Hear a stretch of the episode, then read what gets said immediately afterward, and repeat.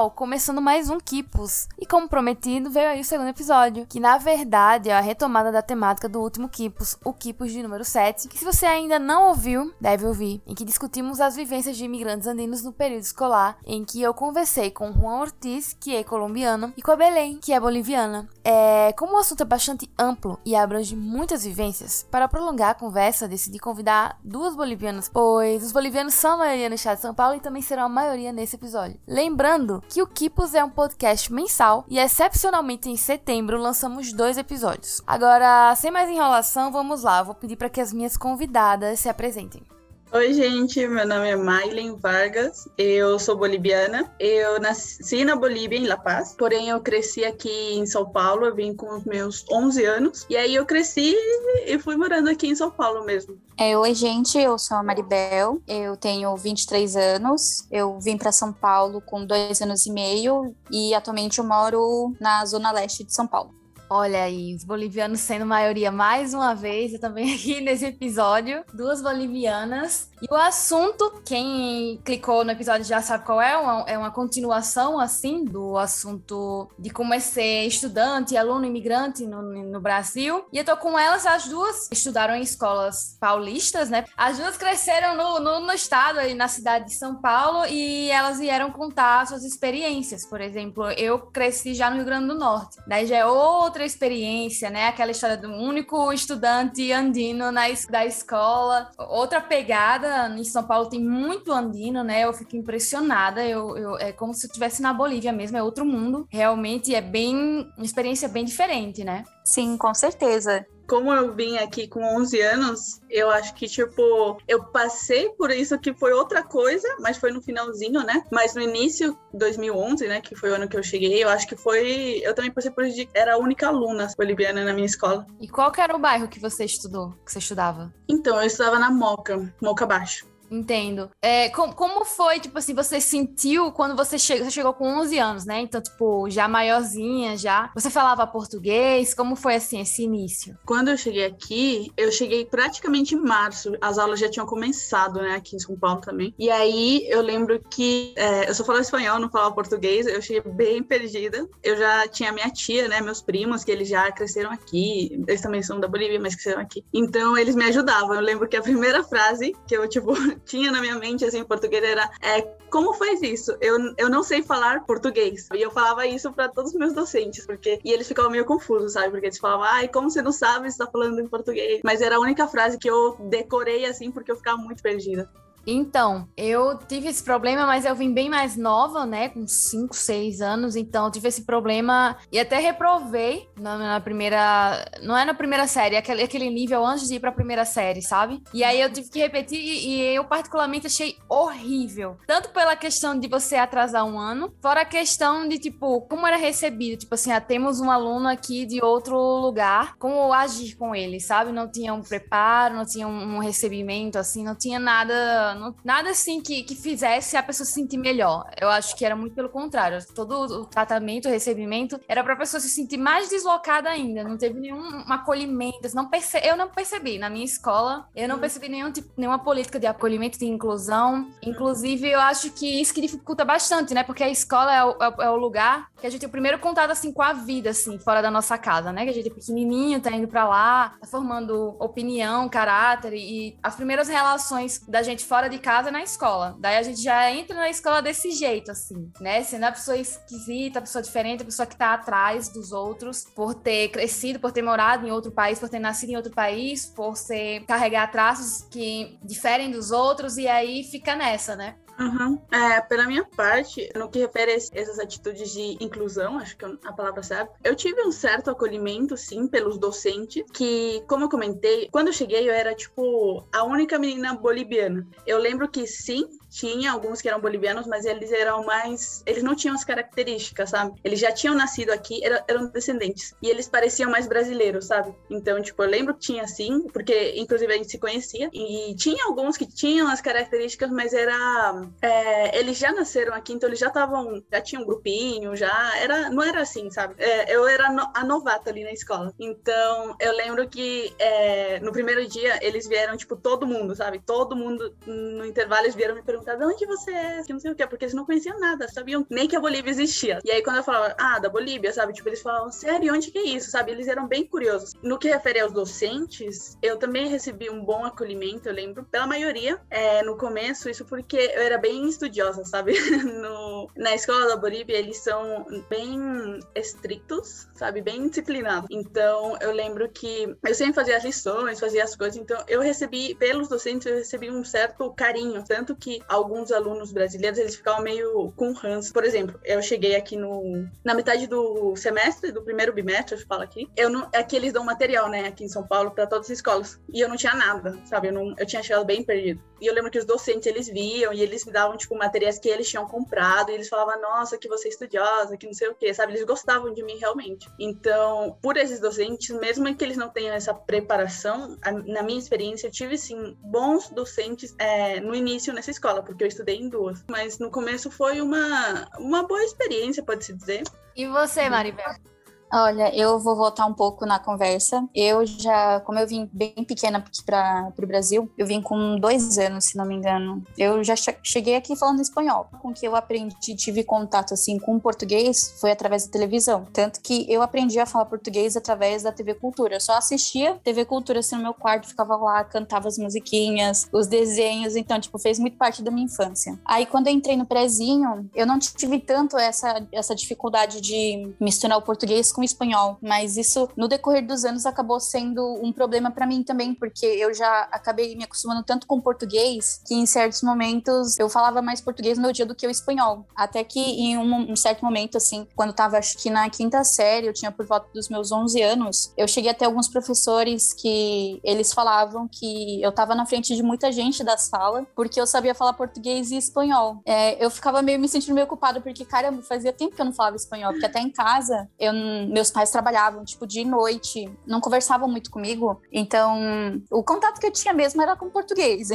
Isso no futuro acabou também sendo um problema para eu tentar lembrar do espanhol. Quando eu, entrei na escola assim, eu era a única boliviana da sala, no prezinho, uhum. e não lembro muito dessa época, sabe? Não, eu só lembro de vez em quando é, meu pai vir me buscando na escola.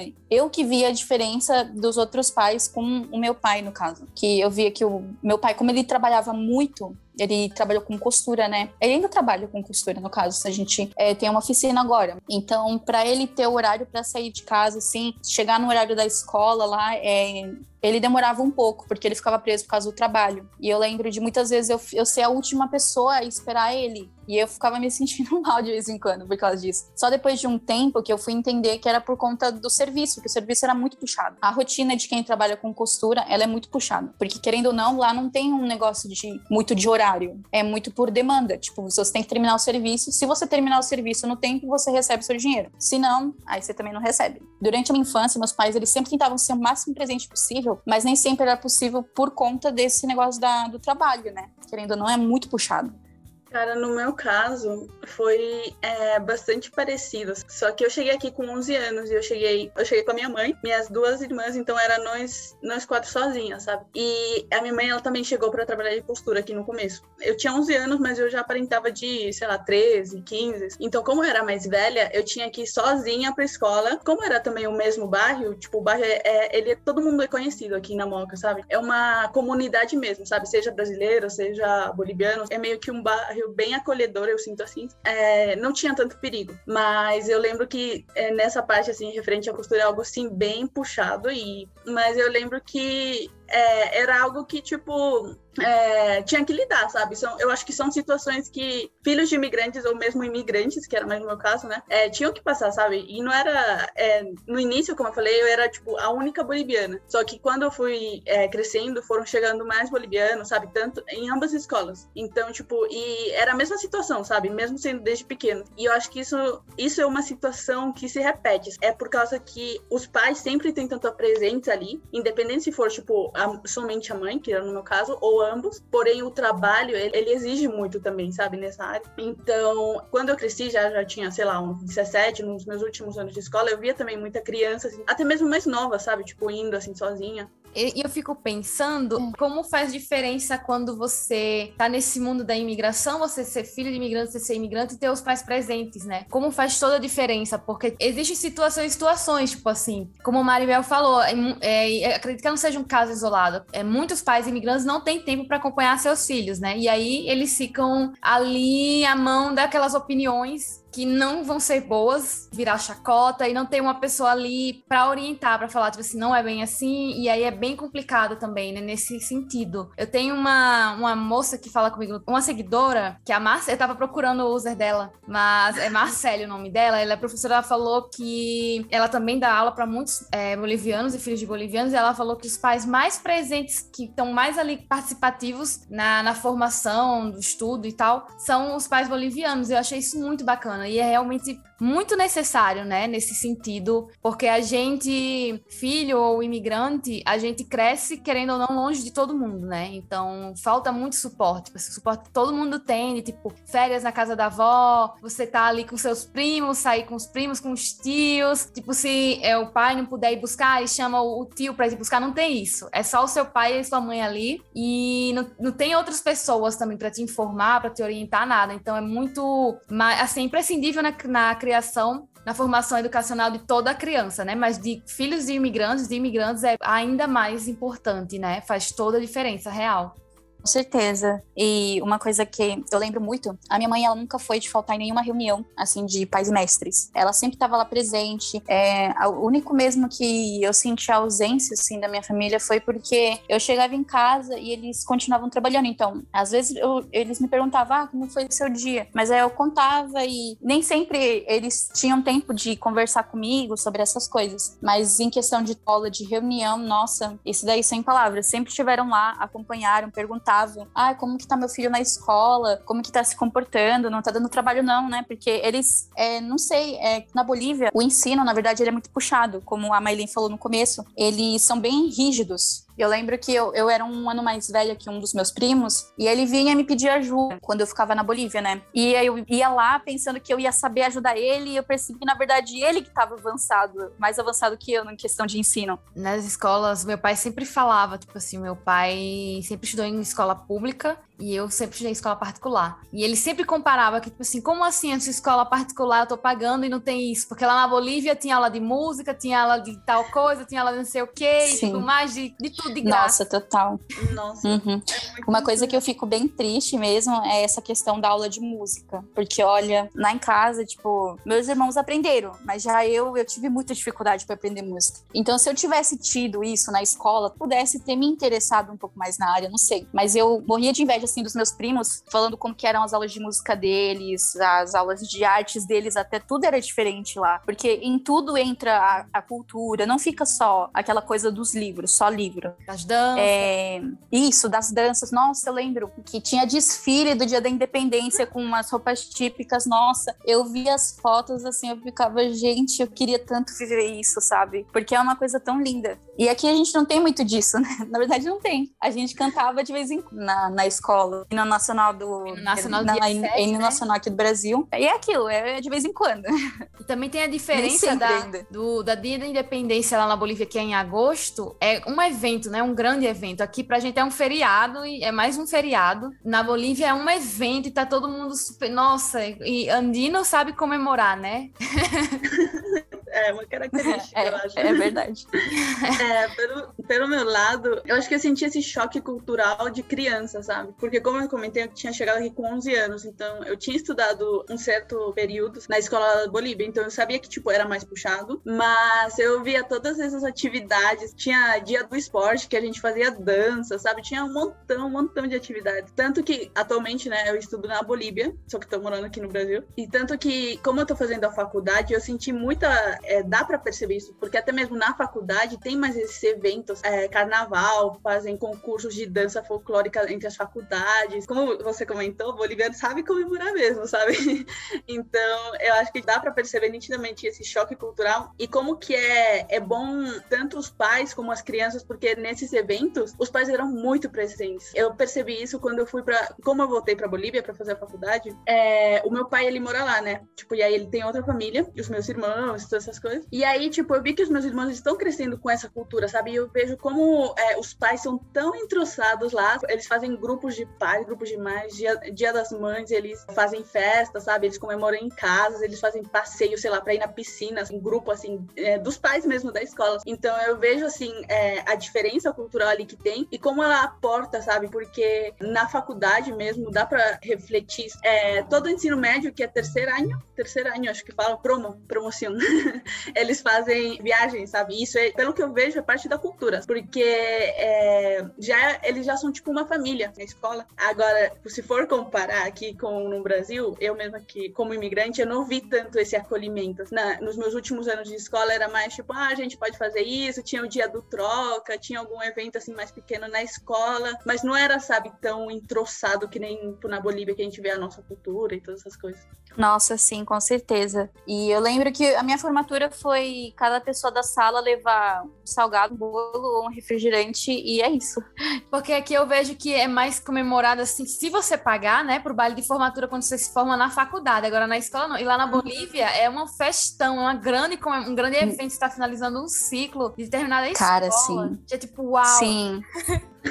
é, é assim, na Bolívia é uma coisa totalmente diferente. É, então, é assim que eu fico. É só mais uma coisa aqui. Sim, é tipo, várias coisas são. A gente sente isso, né? Como se aqui no Brasil fosse só mais uma coisa que aconteceu. Tipo, acontece e a gente. Ah, é só mais uma coisa. Tipo, é, é interpretado dessa forma. E lá na Bolívia é tipo assim, meu Deus, vamos comemorar. É bem isso, isso mesmo. Tipo, tem significado as, as pessoas dão significado para as coisas realmente. É, esse negócio que a gente tava comentando de fazer festa na, de promoção, salir de promo, que eles falam. Quando eu voltei para Bolívia, eu voltei para a mesma escola que eu tinha estudado, né, até meus 10 anos. A minha mãe, ela ainda conversava com as mães dos meus colegas e elas estavam conversando sobre como tinha sido a festa de promoção de cada um, como eles fizeram as reuniões. Então, tipo, eles cresceram numa escola e formaram uma família dali. Então dá para ver essa diferença ali. É, é isso é, que eu sinto. É aquilo. É isso que eu sinto sempre. É porque, tipo assim, a gente passa um tempo sem ir pra Bolívia, aí vai pra lá e volta já, já fica, tipo, né, se sentindo no nosso. Porque, tipo, o que eu, eu sentia o tempo todo, o que eu sinto o tempo todo quando eu tô lá na Bolívia é que as pessoas, elas têm esse sentimento de criar laço, de permanecimento. E aqui no Brasil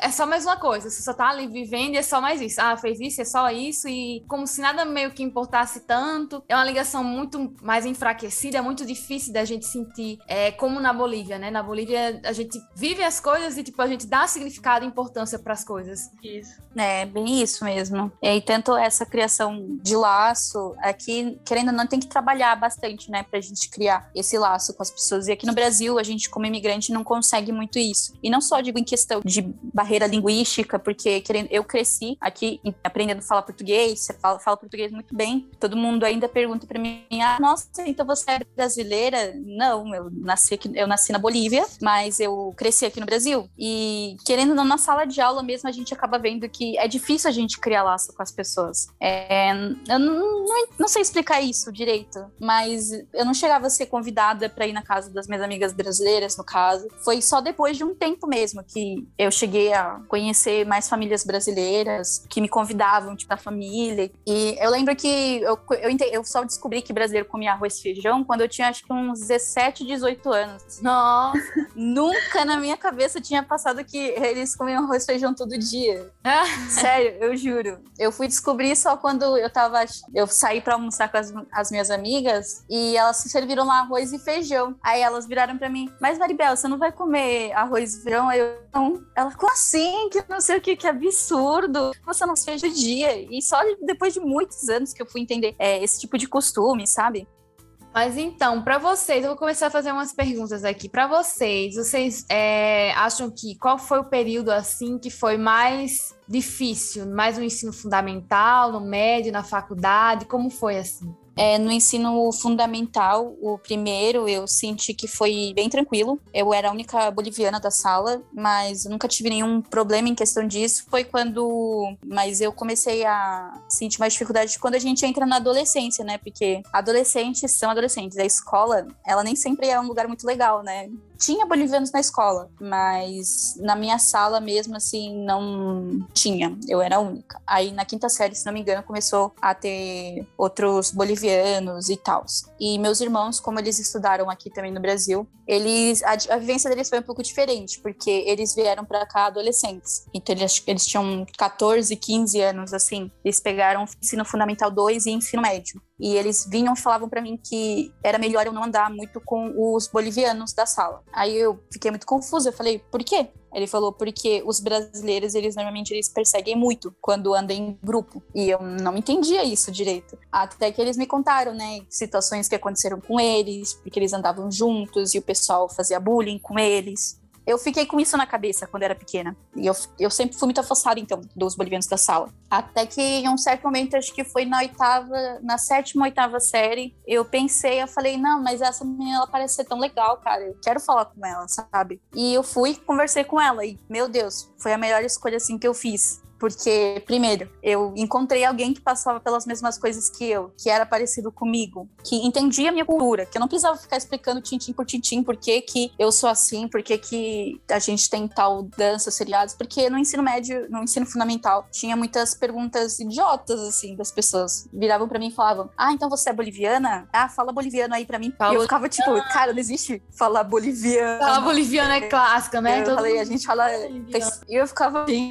A gente não fala boliviano, a gente fala espanhol castelhano, sabe? E eu lembro que eu, quando eu comecei a conversar com essa menina, é, nossa, foi muito legal. Foi, tipo, muito, muito legal mesmo. Porque a gente ouvia cúmbia junto, a gente ouvia reggaeton junto, assim, a gente ficava com fone de ouvido na sala, dividia e a gente ficava ouvindo nossas músicas. Eu lembro que às vezes chegava o menino, pra que, que vocês estão ouvindo? E eles colocavam e eles ouviam o que, que a gente tava falando. Nossa, que música estranha. E uns anos depois o reggaeton tá fazendo sucesso aqui no Brasil, mas Olha. antigamente era uma música estranha, diferente. Uhum. Depois, no ensino médio, eu mudei de escola. É, eu fui pro Afrânio Peixoto, lá na Zona Norte. Mas eu não fiquei por muito tempo lá, não. E lá foi quando eu tive um maior acolhimento, assim, das pessoas imigrantes. Porque lá tinha um grupo dos amigos do meu irmão. E como eu era a primeira vez que eu tava lá, não conhecia ninguém, ninguém. Aí eu encontrei eles. E eles foram, nossa, foi super legal, sabe? E eu fiquei me perguntando, tipo, cara, por que por tanto tempo eu não me permiti estar perto dos meus, sabe? Porque por medo, por medo de sofrer bullying, dessas coisas. Já no, no meu caso, eu acho que foi o primeiro ano que eu cheguei aqui. eu acho que o primeiro ano que, que eu cheguei aqui no Brasil, eu acho que foi o mais complicado. Primeiro por essa. pelo idioma, né? Foi um impedimento no começo. E eu lembro que quando eu cheguei, eu comentei que todo mundo veio, sabe? Tipo, toda a minha sala veio, tipo, em roda, assim, perguntar de onde que você é, que não sei o quê, sabe? Bem, assim, curiosos mesmo, sabe? E eu vi que eles não, não faziam assim com maldade. Só que eu vi que tinha uma menina que ela. Eu não sei, até agora nunca soube se ela era boliviana ou não, mas ela parecia, sabe? E eu lembro que eles excluíam muito elas. Só que no meu caso, eu era era a única boliviana lá, porque eles não conheciam ninguém, eles falavam que nunca tinham conhecido. E eu lembro que eles excluíam muito, muito ela. E na escola, quando eu estudava na Bolívia, eu era muito, sabe, muito sociável, muito é, expressiva. Então eu fui falar com elas. E eu lembro que os brasileiros falaram, eu não entendia direito, mas eles falaram, não se junta com elas. E xingavam ela, falavam um, monte. Só que eu não sei se, acho que ela era brasileira. E eu lembro que, tipo, eu era sempre bem é, firme, sabe? Eu sempre tive um caráter mais forte. E eu falava, não, essa é. Eu quero fazer amizade com ela e já era, entendeu? E aí, eu lembro que teve um dia que umas meninas, assim, as meninas mais, tipo, sei lá, popularzinhas da sala, chegaram em mim e falaram, sabe, você quer ser a nossa amiga? Assim, 11 anos de idade e tal. Aí eu falei, ah, eu quero. Ela falou, é, mas você não vai se juntar com ela. E aí eu falei, não, você só sua amiga se formos todas amigas, entendeu? Eu tive sempre esse jeitinho, assim, mais social. E aí, tipo, elas só viraram e não falaram mais comigo. O ano todo, assim, total. E eu acho que depois dessa conversa, meio que começou, sabe? Aí, tipo, a fase ruim. Porque eu lembro que é, elas me excluíam de tudo, sabe? Só que eu sempre era. Mesmo que. Você tinha quantos anos nessa época? 11 anos. E eu lembro que, tipo, isso foi no início do primeiro ano que eu tava aqui. E depois eu lembro que chegou uma menina que tinha deficiência.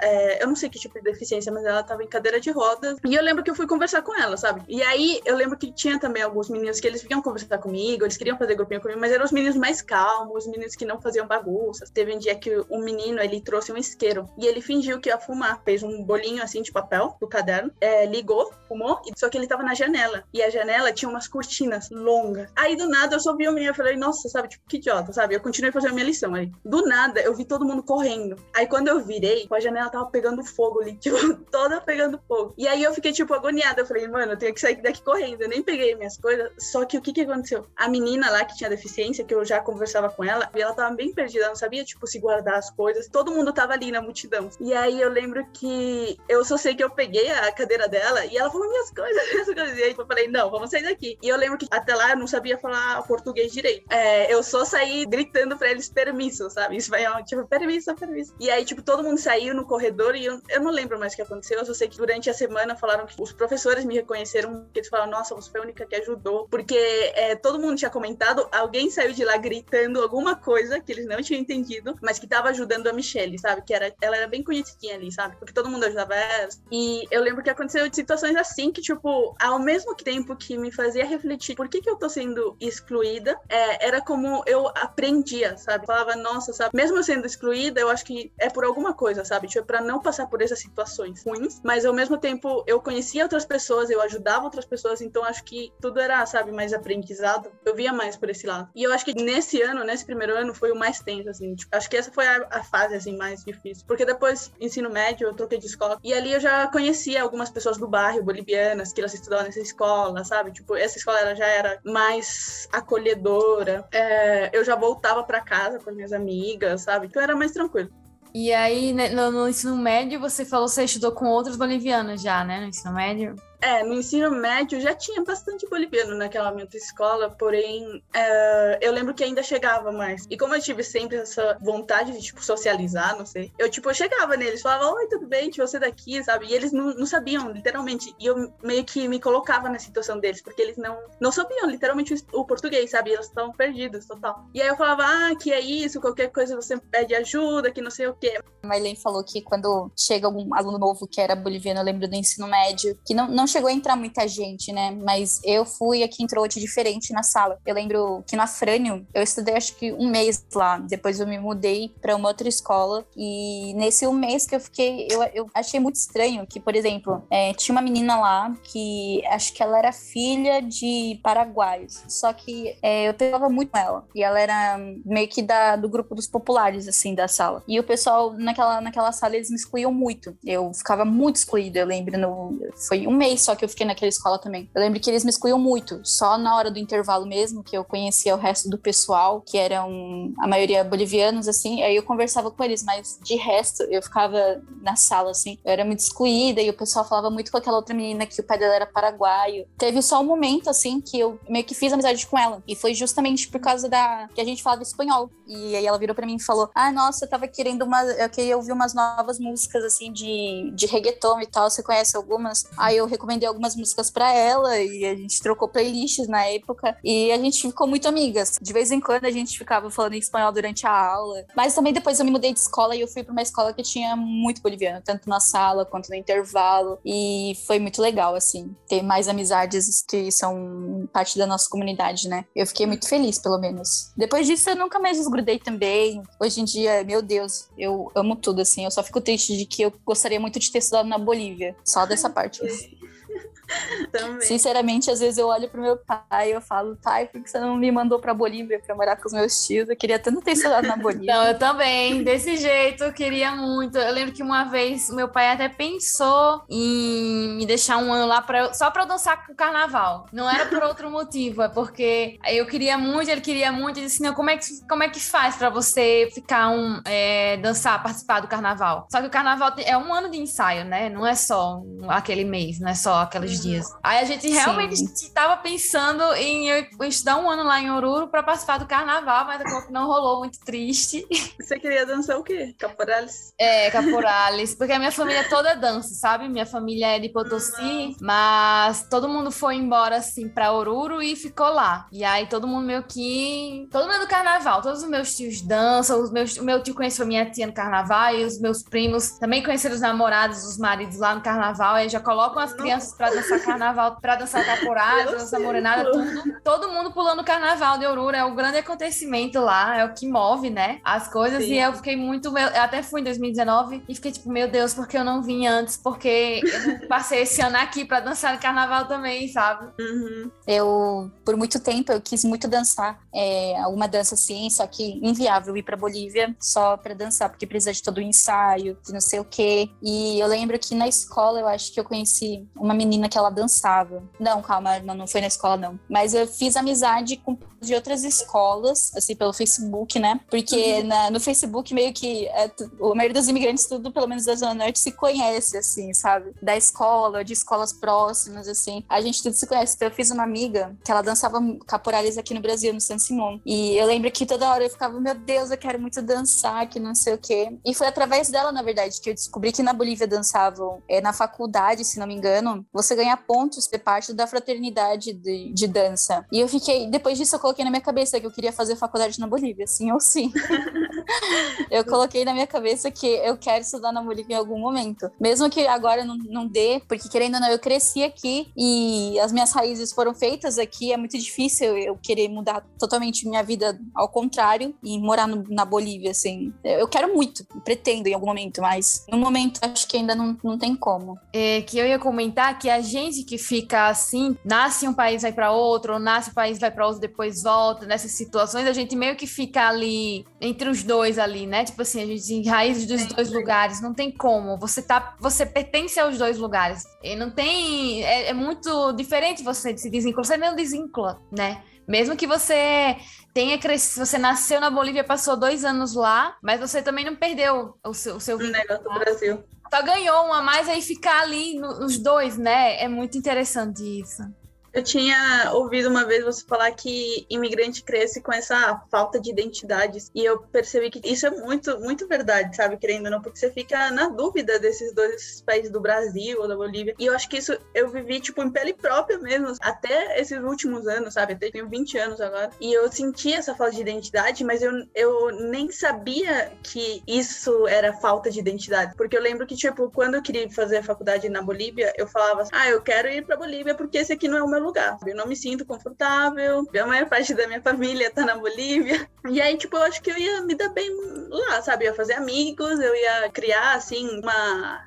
Eu sempre fui mais sociável. Eu queria, sabe, ter esse, esse assim, porque é, o tempo que eu tava aqui no Brasil, eu não tinha me envolvido muito com a comunidade. Então, tipo, eu era mais na minha, mas e eu acho que esse foi um dos motivos que eu queria mesmo viajar pra Bolívia. E aí, chegando lá, eu, eu fiz, sim, amizades, eu conheci todas as minhas, a minha família, eu fiz amigos. Só que ao mesmo tempo eu sentia uma falta aqui do Brasil, sabe? Eu falava, nossa, e os meus amigos? Nossa, eu cresci é, numa igreja, né? É, era mais de coreanos e tinha amigos bolivianos lá. Eu falava, nossa, os meus amigos da igreja, minha mãe, minhas irmãs, sabe? Tipo, nossa, eu queria voltar. Aí eu, eu fiquei esses últimos três anos, que eu já tô no terceiro ano da faculdade, eu fiquei indo e voltando, sabe? Novembro e janeiro eu tava viajando. E aí na Bolívia, aqui no Brasil, e esse último ano, agora eu tô em São Paulo, né? E aí, tipo, e aí eu conheci, né? O que você e aí eu falei, nossa, mano, é muito verdade isso, sabe? De que você cresce com uma falta de identidade. Porque para mim isso não era real, sabe? Eu não tinha, na minha cabeça não tava, não, não, tinha essa consciência de que eu tinha, sabe, essa falta de identidade mesmo. Eu simplesmente não me sentia no meu lugar. Só que depois que eu entendi isso, eu meio que passei a aceitar isso e falar, sabe, por que que eu tenho que me sentir bem é, em um só lugar? Eu posso me sentir bem aqui no Brasil, eu posso estar bem com a minha família, eu posso estar bem com os meus amigos e eu posso estar bem na Bolívia também. Se eu tiver que viajar lá, vai ter toda a minha família, todo o acolhimento e a mesma, a mesma coisa aqui no Brasil, sabe? E eu acho que isso é uma coisa que é, é muito bom, tipo, é, é como se te causasse, pra mim, né, no meu caso, um alívio, tipo, nossa, eu, agora eu tô, tipo, mais em paz. Eu gosto do Brasil e sempre fica nessa dúvida, será que pra frente eu vou morar aqui no, na Bolívia? Será que eu vou morar no Brasil? Mas, cara, agora eu já aceito e eu falo, independente de onde for, mano, eu já vou me sentir bem, já não vou me sentir como não é o meu lugar e não pertenço aqui. Acho que agora eu pertenço aos dois e pronto, entendeu? Então, é isso, né? Eu acho que você pertencer a essa imigração é isso. Por mais que você tenha dúvidas a respeito de, tipo assim, aqui não é o meu lugar, qual é o meu lugar afinal, essa ausência de muita coisa, até porque a gente tá longe de muita coisa, né? E a gente se sente. Uhum ausente, tem essa ausência dentro da gente e a gente também se sente ausente em vários aspectos, tipo momentos de confra de, família e você não tá lá, aniversários você pede, você não acompanha. E eu acho que é isso que causa um pouco da gente, tipo assim, qual é o meu lugar então? Porque você tá no Brasil e você não se sente tão, tão acolhido assim. Daí você vai pra Bolívia, só que você já perdeu muita coisa. Então você é aquela pessoa que vai ser sempre primo distante, porque você não tava acompanhando as coisas que aconteceram, mesmo que todo mundo seja compreensível e saiba disso, mas aí ainda fica, né, aquele clima de tipo, quando isso aconteceu? Aí você não tava, né? Tipo assim, você tava lá no Brasil, você perdeu um monte de coisa. Por exemplo, eu fui em 2019 pra Bolívia a última vez, antes da pandemia. E tinha lá meus sobrinhos, tem uma sobrinha quatro aninhos, três, quatro aninhos. E agora quando eu voltar, ela já vai estar tá grande, não vai nem lembrar de mim, por exemplo. É muito real isso. É, então são muitas coisas que a gente vai perdendo. Eu acho que essa ausência que a gente sente na gente é, é uma ausência que a gente vive, né? Porque é uma ausência de muita coisa. E aí, por isso que, que é muito importante, assim, a escola em si. Porque, como eu falei no início, tipo assim, a escola é o primeiro lugar que você vai socializar depois da sua casa, né? O primeiro lugar que você tá ali para conhecer gente e você fica a maior parte da sua vida na escola e você tá lá conhecendo pessoas, socializando, e aí de repente as pessoas começam a, a, te excluir, não te acolher por causa, sei lá, dos seus traços, porque muitas vezes não é por causa do idioma, porque é como uma coisa que até a Shirley, que é a, menina que faz as capas mensalmente do Kipos, que tem um perfil de colagem, espejismo, e ela bem colocou que, tipo, frisou, não são só os imigrantes, os filhos de imigrantes também, mesmo que você seja, aspas, só filho de imigrante, você tá ali participando de tudo aquilo também. Porque você carrega no seu rosto seus traços, tem toda a cultura que você vive dentro da sua casa. Então não é como se você fosse, não, é, ah, é só filho. Não, você te, continua pertencendo àquilo do mesmo jeito. E é muito complicado também, né, dessa maneira. E eu te perguntei a vocês é, sobre qual fase escolar vocês acham que foi mais complicada, porque eu achava antigamente que a fase mais difícil era durante o fundamental, onde as pessoas são mais novas novinhas e tal, do que o médio. Que as pessoas já são maiores, não sei o quê. Só que, por exemplo, eu devia ter chamado até o meu pai. Meu pai foi um aluno imigrante aqui no Brasil, ele veio pra cá pra estudar. É, olha aí, perdi a oportunidade, devia ter chamado. E, tipo assim, ele me contava várias coisas. Tipo assim, quando a gente voltou da Bolívia, vamos por partes. Quando a gente voltou da Bolívia, quando eu tinha seis anos, por aí, ele sempre queria falar o quanto a Bolívia era o máximo. Meu pai, ele sempre teve essa, essa tipo, sabe? Eu lembro que tinha coisas, uma lancheirinha que eu tinha comprado lá na Bolívia e tava usando pra ir pra escolinha lá em Natal. E ele ficava tipo assim: olha, essa lancheira, todo mundo vai querer essa lancheira porque ela veio da Bolívia, sabe? Ele ficava tipo assim: olha, isso aqui é muito legal, que é da Bolívia e não sei o quê. E eu lembro quando teve uma série, quando eu já era um pouco maior, que eu ganhei um, um prêmio, um certificado por ter tirado só notas altas o ano inteiro. E ele ficava assim: ela é muito inteligente, é porque ela é boliviana. é porque minha filha é boliviana. E ela é muito inteligente porque é a Bolívia. E ele sempre teve essa pegada, assim, essa vibe de, tipo, que sempre querer... Re... É, de querer ressaltar, assim, querer, tipo assim, é porque, é porque você é mais boliviana e é por isso que você é mais inteligente, não sei o quê. E sempre nesse aspecto que ele queria falar, sempre de tornar a Bolívia e as coisas dos Andes, tudo vivo lá em casa, era dessa, dessa maneira. Era, isso aqui é da Bolívia, isso aqui é ótimo. Todo mundo vai querer porque é da Bolívia. E, eu, e depois de um tempo, quando eu fui crescendo, eu fui vendo que não era bem assim, na verdade. Que, que não era desse jeito, né? Mas ainda assim, achava tão legal o ânimo dele que eu não falava nada também.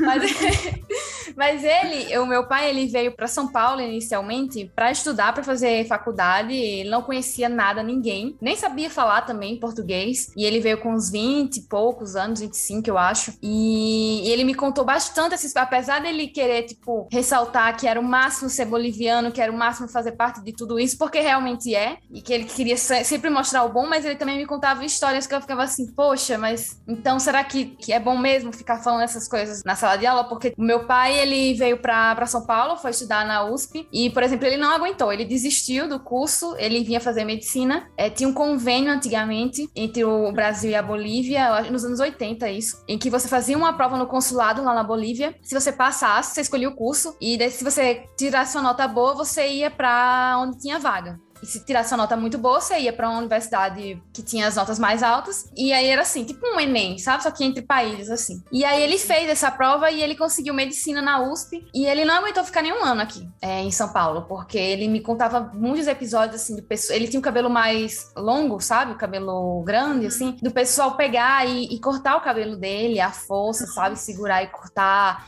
ficar chamando ele de índio. Sempre que. É porque, tipo assim, eu tenho que explicar que quando as pessoas estão chamando as outras de índio, nunca é no, no tipo, não é um, uma coisa boa, sempre é no pejorativo, né? E aí eles ficavam, tipo assim, ah, como se fosse uma ofensa, chamando de índio, perguntando se ele não. Porque ele estava na faculdade, que ele tinha que tocar flauta e não sei Nossa. o quê, e mascar coca. Tudo, tudo isso meu pai me contou. Uhum. E, e, mas só que no dia a dia ele queria que eu tivesse orgulho. Apesar de todas essas histórias que eu ficava assim, será que é bom mesmo, assim, ficar.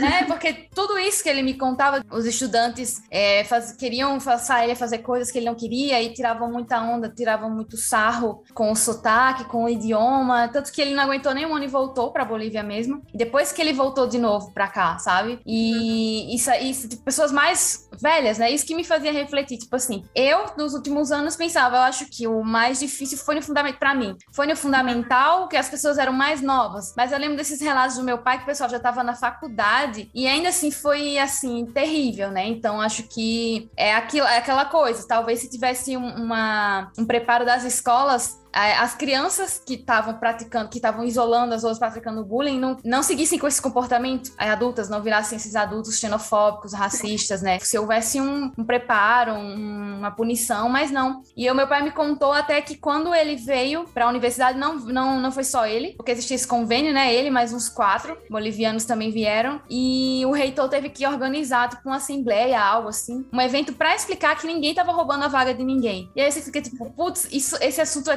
tão atual, porque até hoje o pessoal fala isso, né? Veio roubar nossa vaga, volta pro seu país. E anos 80, do mesmo jeito. As mesmas frases, do mesmo jeito, os mesmos episódios de, de racismo, de, de ignorância, do mesmo jeito. E isso me impressiona bastante, porque parece que pouca coisa mudou. E tanto tempo se passou e ainda se repete esses discursos.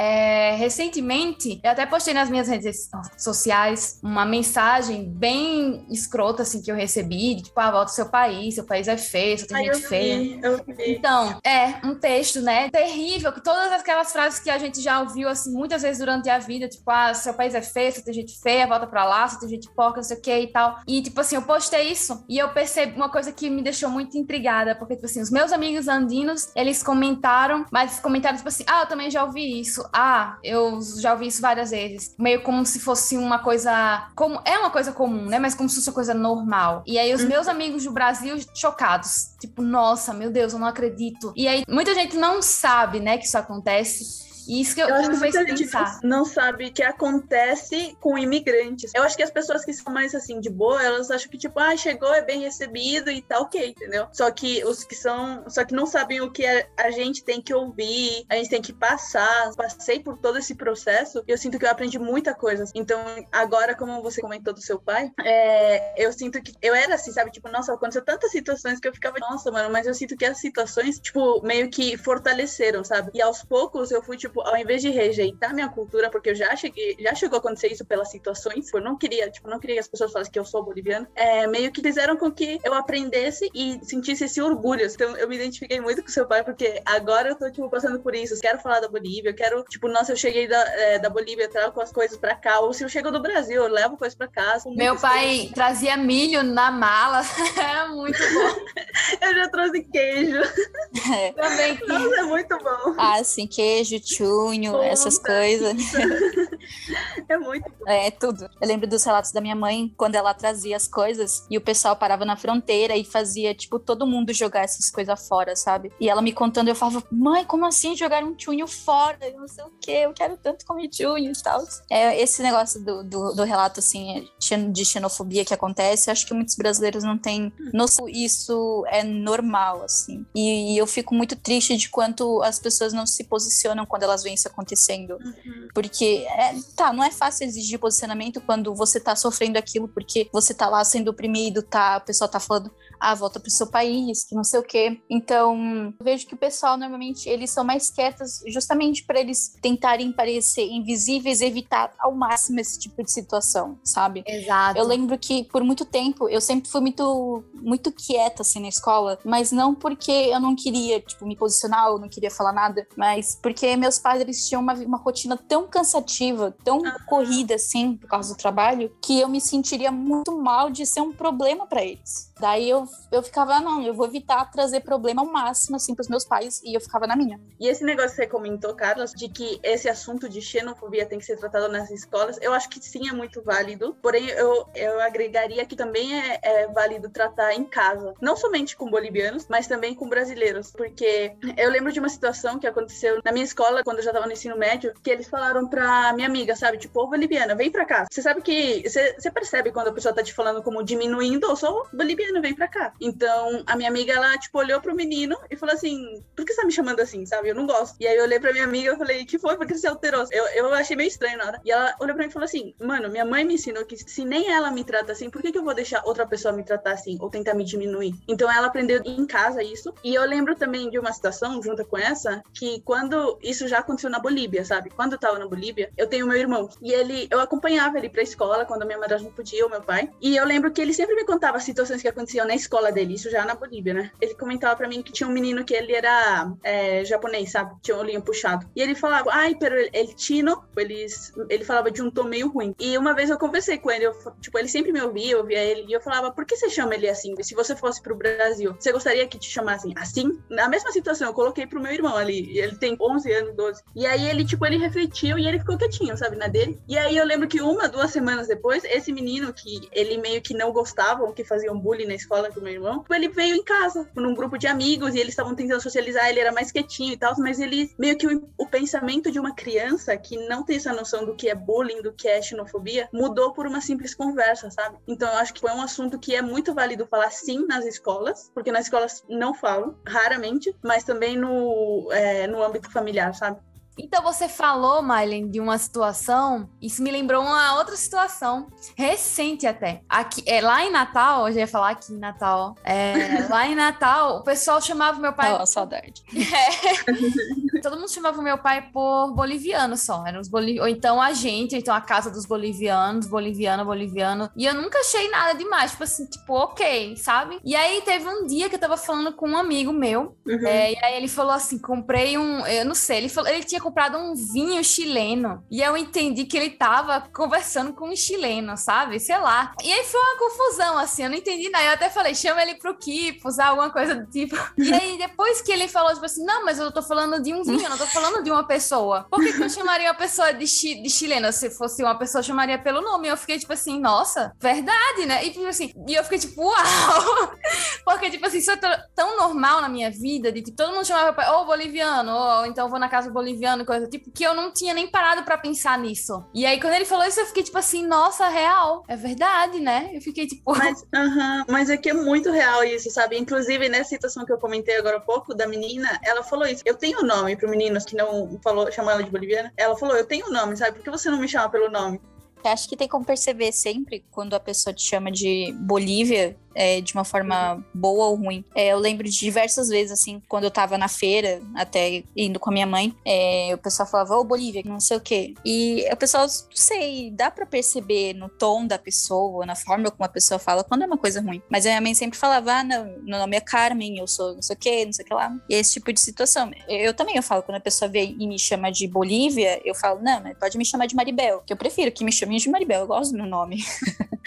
Daí, voltando um pouco que a Mailen falou sobre a educação também nas escolas, de como tratar imigrante, essas coisas, eu super concordo, porque eu penso que tem muita gente, muitos brasileiros que não sabem muito o que a gente passa, porque, tá, tem boliviano em muitas escolas, mas o bullying, ele, ele nem sempre só acontece durante a sala de aula. Às vezes é, é uma cutucada ali, é encher o saco da pessoa que tá ali quieta, é jogar papelzinho, é ficar incomodando, né? Eu lembro até de um caso de uma amiga minha, e eu lembro que ela comentou comentou comigo que ela tava voltando, acho que pra casa dela, do trabalho para casa, e no outro lado da rua tinha um menino boliviano que tava sendo perseguido por uns brasileiros lá. E os brasileiros estavam chutando a mochila dele, ficavam empurrando ele, e isso fora da escola, né? Aí ela foi e falou que na hora ela percebeu que estavam fazendo bullying, estavam perseguindo, não era uma brincadeira com que o menino tava gostando, coisa do tipo. Ela atravessou e falou que, ah, parem de mexer, porque ele é meu primo. Ela defendeu o menino lá, porque ela falou que na hora ela lembrou de mim. Ela falou, cara,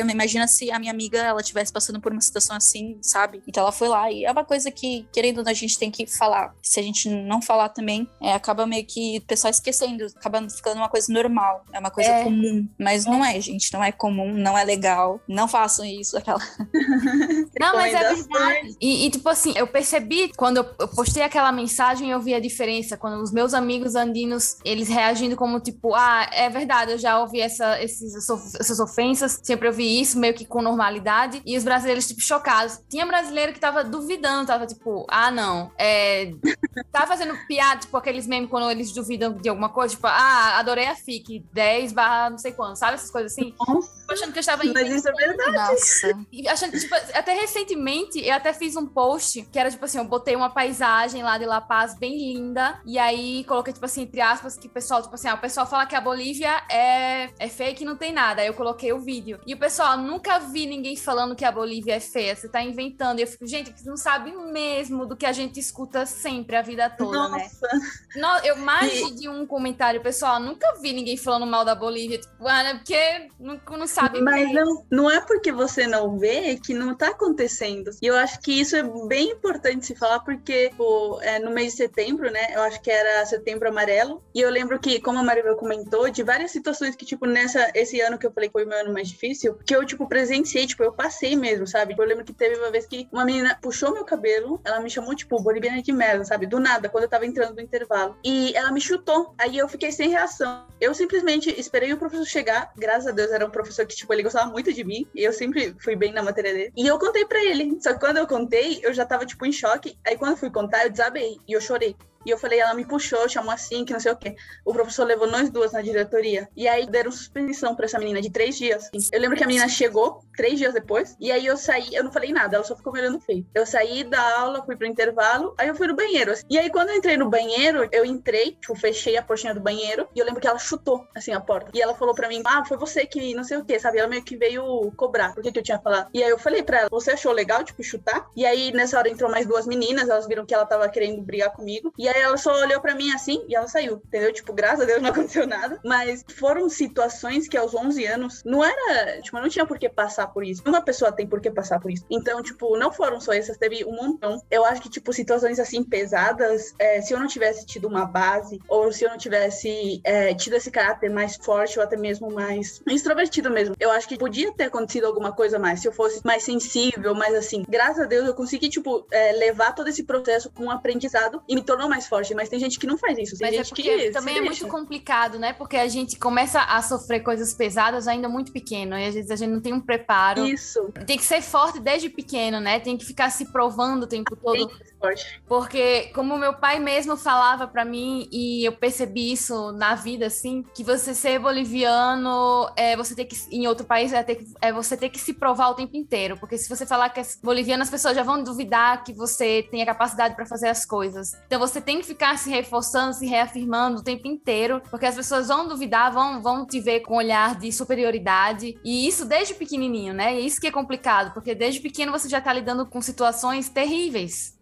Sim, com certeza. E tem casos até de pessoas que são realmente perseguidas, assim. Eu já vi relatos, assim, que eles tiveram que mudar de escola por causa dessa perseguição. Cara, não, não tem motivo, não tem explicação esse tipo de perseguição. É só porque a gente é diferente, assim, só porque a gente é estrangeiro. E realmente, é, querendo ou não, é xenofobia. Eu lembro até de um caso, assim, que era um passeio da escola, que era lá pro Hop Harry. Chegando lá, a gente foi naquele brinquedo do Catacumbi. Só que como é no Hop Harry, os professores não estão junto. Então é tipo, os alunos estão soltos lá no parque. Tinha um grupo lá e tava eu e uma amiga minha. Só tava nós duas e tinha um outro grupo, porque tinha que entrar acho que em 10. E lá dentro, na hora que tinha que entrar no primeiro corredor, o pessoal começou a se empurrar, porque todo mundo ficou assustado, todo mundo começou a se empurrar, sem querer a gente acabou derrubando. Ninguém sabe quem foi até agora. Na hora no escuro eu tava assustada, derrubou a caixa de som lá do brinquedo. Aí ligaram as luzes assim no, no brinquedo, começaram a brigar com a gente, falar: ah, que vocês não podem fazer esse tipo de coisa, que tem que ser organizado e tudo mais. E chegando no finalzinho assim do brinquedo, quando a gente saiu, tinha uma menina lá que ela virou assim para mim e falou: Foi você que derrubou o negócio. Foi você que fez isso, que não sei o quê. E ela começou a falar: Você vai ver, quando a gente chegar na escola, eu vou te bater. E eu fiquei, cara, eu tava lá no fundo, sabe? Eu, eu fiquei, eu ainda fico meio surpresa. Cara, por que, que ela me acusou, sabe? Por que, que sempre a culpa acaba caindo na gente com pequenos erros? Às vezes parece que eles estão esperando a gente errar um pouco para já apontar e falar: Exato. Não, que foi a boliviano, foi a boliviana lá que não, não sei o quê. É, exatamente. Por isso que é uma coisa que meu pai sempre falou: que, tipo assim, a gente tem que ficar, ficar se reafirmando do que é, porque as pessoas tão, sempre estão esperando algo ruim ou estão esperando menos de você, né? E aí você uhum. e aí você fazer alguma coisa parece que recai sobre tudo, assim, sobre suas origens, tudo. Porque se fizer alguma coisa que qualquer outra pessoa faria, você cometer um erro, aí é porque você é boliviano. E é porque esse povo da Bolívia é tudo assim, desse jeito. Você não pode errar também. Você tem que fazer as coisas todas certas. Se você cometer algum tipo de deslize, alguma coisa, é porque você é boliviano e boliviano é desse jeito, porque boliviano é mal educado, porque boliviano é briguento, porque boliviano é isso, é aquilo.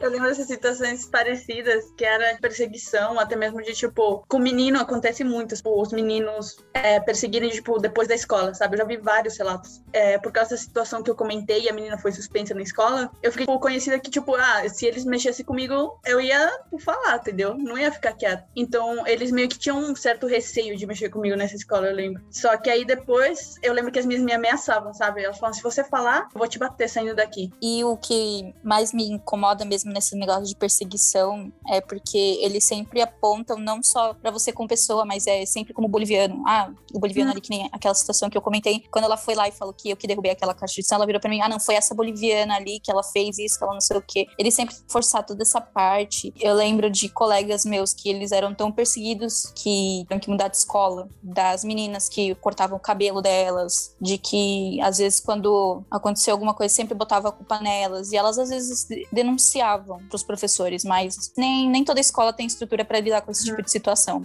E muita coisa acontecia fora da escola também, na hora da saída elas recebiam ameaça e elas, não sei, acho que a única opção mesmo era ter mudado de escola. Nesse caso, pelo menos a escola não, não soube lidar com isso, né? Eu acho que quando a gente é migrante, a gente fica bem vulnerável, tipo, ainda mais quando é criança. Primeiro quando é criança, né? É 11 anos, tipo, menor de, sei lá, de 15, você já fica vulnerável. Eu acho que se nem adulto se sente confortável passando por isso, imagina uma criança. E além de você ser vulnerável por ser criança, você se sente vulnerável porque você não tá no seu país, você não conhece o idioma, você já é o diferente da sala. E eu acho que é, você nem pessoas... sabe por que você tá passando tudo isso, né? Porque quando você é mais velho, você já tem uma consciência do que tá acontecendo. E quando você tá criança, você... você tá vivendo a xenofobia, mas você não sabe o que é direito. Você não sabe mesmo o que tá acontecendo em si. E eu acho, especificamente, eu, não é todos, né? Mas é o geral, a maioria, quando você tá, que a gente exclui, seriam os brasileiros, né? Então você tá assim. Especificamente os brasileiros, eles já sentem, se sentem, esse no meu ponto de vista, sabe? Se sentem na posição de te culpar, de que você tá vulnerável, que ninguém vai te defender ali, de que você é o estranho ou o novo que chegou, que não sabe falar o idioma. Pegam você como se, tipo, o mais fácil, o alvo mais fácil. Sendo que se você parar pra pensar, eu sendo boliviana e tendo uma pessoa brasileira aqui do meu lado, eu sinto a mesma coisa que ela. Eu sou a mesma pessoa. Eu posso ter nascido em outro país, eu posso ter tido, sei lá,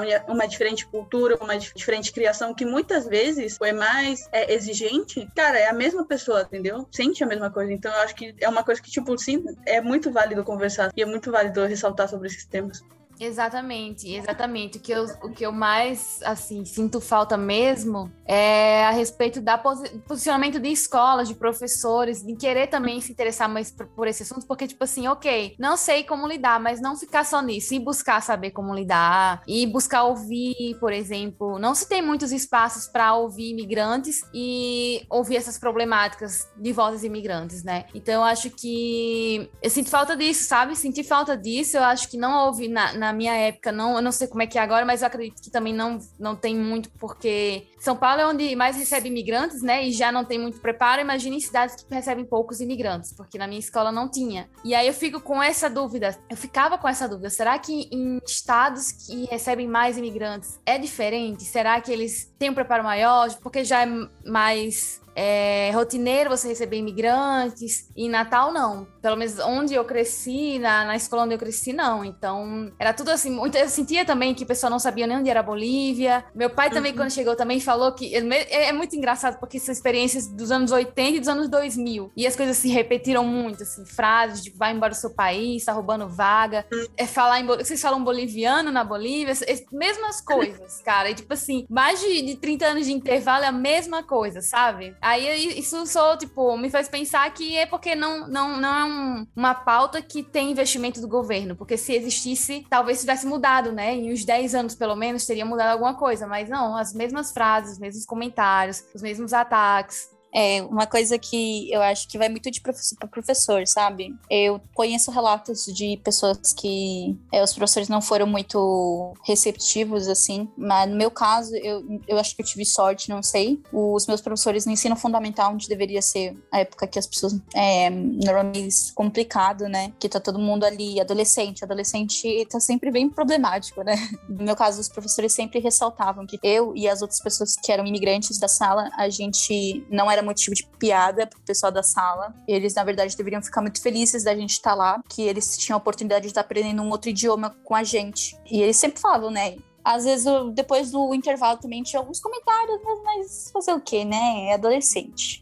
Quando eu cheguei aqui em São Paulo, eu já ouvi vários, diversos comentários. Eu cheguei aqui faz dois meses, né? Eu já ouvi diversos comentários, porque eu sempre tô indo pra Cantuta. A maioria das vezes eu tô indo pra Cantuta, aí eu escuto esses comentários assim. E aí eu escutei, tipo, muita gente falando, tipo assim, ah, os bolivianos eles são mais tímidos, né? Eles são mais na deles. E eu fiquei pensando assim, por que será também, né? Por que será? Porque eu na escola, quando cheguei, também era, tipo assim, eu fui criança no ensino fundamental, uma pessoa muito tímida. E eu queria ser, tipo, invisível, assim, se pudesse o máximo nem tá ali, porque, tipo assim, eu não queria que as pessoas ficassem comentando. E eu comecei naquela escola, tinha acabado de voltar da Bolívia. Então era o comentário. Era, tipo assim, uma menina boliviana, veio da, o pai dela é boliviana, ela veio da Bolívia, não sei o quê. Era o comentário da escola, sabe? E eu ficava, tipo assim, não, eu só quero fingir que nem tô aqui. Então a pessoa já vai ficando mais tímida, vai parando de falar, vai ficando na dela. Aí os, os motoristas sempre falam, assim, os bolivianos são mais calados, né? São tímidos. E eu ficando, e eu pensando, né? Por quê? Mas por que será, né? Acho que a situação te leva a isso, sabe? Sabe? Não, meio que não permitem você se expressar. Ou se você se expressa de uma maneira errada, já cortam ali, entendeu? Tipo, você tá fazendo errado. E eu acho que, tipo, eu mesma, tipo, já aconteceu, como eu comentei comigo, e eu levei isso até a faculdade, eu estudo na Bolívia, né? E aí eu levei isso porque qualquer coisa que eu ia falar em português, já que lá é só espanhol, ou falava meu portunhol, eu ficava, mano, que vergonha. E eu acho que isso te prende muito a ser mais tímido, sabe? Não é uma coisa fácil. é, a gente evita o máximo, assim, das pessoas repararem na gente para evitar piadinhas piadinhas, né? A gente, isso é muito comum mesmo. Até quando é, na faculdade eu lembro que o pessoal comentava que, ah, não, não sabia que os bolivianos falavam tanto, porque na, quando eu cheguei na faculdade eu fui falando.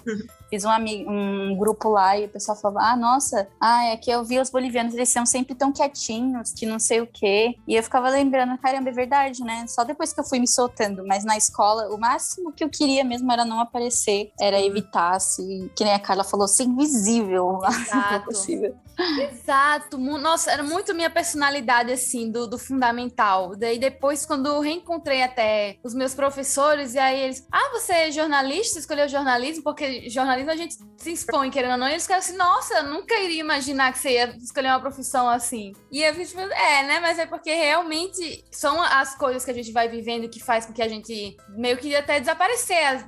Não tá ali, né? Não tá vivendo, a gente não quer viver aquelas coisas. Então, meio que a nossa personalidade vai se moldando nas coisas que a gente vai vivendo, né? E nem sempre é. são coisas boas. E quando você tá nessa realidade de ser imigrante, partir de uma família de imigrantes, a maioria das coisas não vão ser boas. Eu acho que eu só, só comecei a a me desenrolar mais, assim, no ensino médio mesmo. E no ensino médio eu também ouvi muito comentário, só que eu, tipo, já não ligava tanto como quando era menor, né? Tipo assim, ela ficava tipo assim, ah, ok. Tipo, eu ouvi vários comentários também negativos, de ser motivo de piada, o pessoal chamar perguntar se meu pai era o Pablo Escobar, que não tem nada a ver. Assim, ah, de cocaína, de drogas, de tudo. Sempre fazia essas piadinhas, assim, ah, eu lembro que na Copa, em 2014, eu tava no colégio ainda. E aí, como o Natal foi uma das cidades que sediou e tal, as passagens pra ir pra lá tava muito caro, mas pra sair de lá tava mais barato. Aí eu aproveitei pra ir pro Acre, pra do Acre pegar um carro e ir pra Bolívia. E aí isso foi nas férias, né? E aí, tipo assim, todo mundo lá curtindo a, a vibe da Copa no Brasil e eu na Bolívia. E aí o pessoal foi perguntar, sabe? Tipo assim, isso no ensino médio, eu tava acho que no segundo ano do ensino médio, eu acho. E eu tava numa escola diferente, então não era assunto Bolívia, assim, não era. Daí quando uhum. eu postei foto e tal, aí voltou a ser. E o pessoal falou: ah, mas é porque você foi comprar drogas lá, é cocaína, quanto é que você trouxe droga pra cá, não sei o que, sabe? Essas coisas. Só que eu já não, já era, eu já não ligava mais tanto, assim, já ficava tipo assim, Oxi, sabe? Que, que idiota. E, tipo assim, esses comentários, tipo, você vai fazer o que lá na Bolívia? Não tem nada lá. Que agora eu, eu postei o pessoal, nossa, nunca ouvi ninguém falar que na Bolívia não tem nada. E eu fiquei, puta, porque não sabe mesmo da realidade da gente. Não sabe mesmo. Comentários de volta pro seu país, de o que você foi fazer lá, porque você veio pra cá, lá não tem nada. Esses, todas essas, frases são muito comuns, né, da gente ouvir. Tipo, não tem quem imigrante ou imigrante eu tenha escutado, pelo menos uma vez. Com certeza. E uma coisa também que acontece muito, que eu fico, tipo, com muita raiva, é eles perguntam, ah, nossa, e como que é na Bolívia? Aí eu vou lá, conto e tal. Ah, mas você prefere a Bolívia ou o Brasil? Cara, olha, sinceramente. Cara, por que você me faz escolher, sabe? Assim, eu não quero escolher. Eu gosto do Brasil. É, querendo ou não, eu cresci aqui, eu, minha família fez a vida aqui e tal, mas eu também gosto muito da Bolívia. E eu tenho muita vontade de voltar para lá. E ter que escolher assim é, é complicado. Eu não gosto quando me colocam nesse tipo de situação. Eu respondo logo, eu prefiro de, ou a Bolívia volta pro seu mesmo. país ou escolhe. Eu, eu, eu, prefiro a Bolívia, sabe? É, eu também, eu particularmente também prefiro, mas é, querendo não.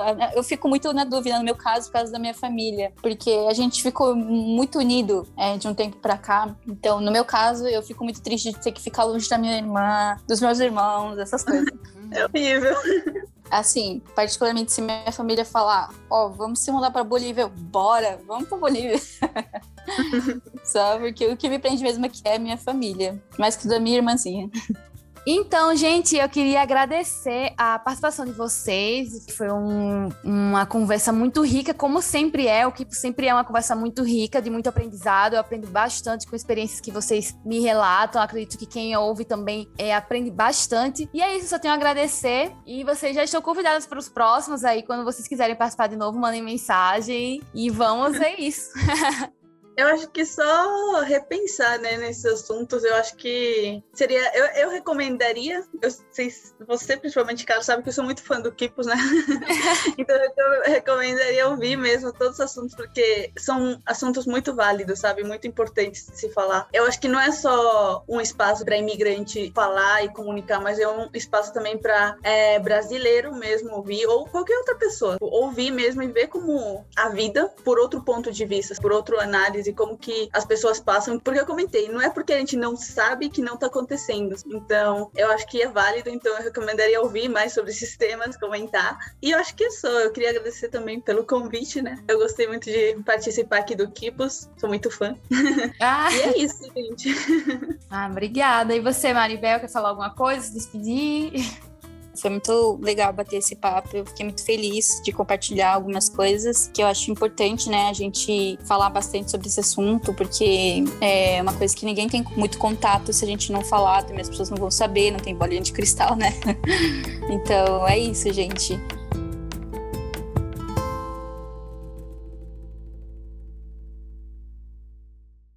E estamos chegando ao fim desse episódio. Se você tem alguma sugestão de tema, convidado, crítica, ou até mesmo se você gostou, você pode enviar uma mensagem. Eu tô sempre nas redes sociais com arroba Mucutinte. É, e lembrando que o Kipos é um podcast mensal. Toda segunda, sexta-feira do mês tem episódio novo. É isso, até o próximo episódio.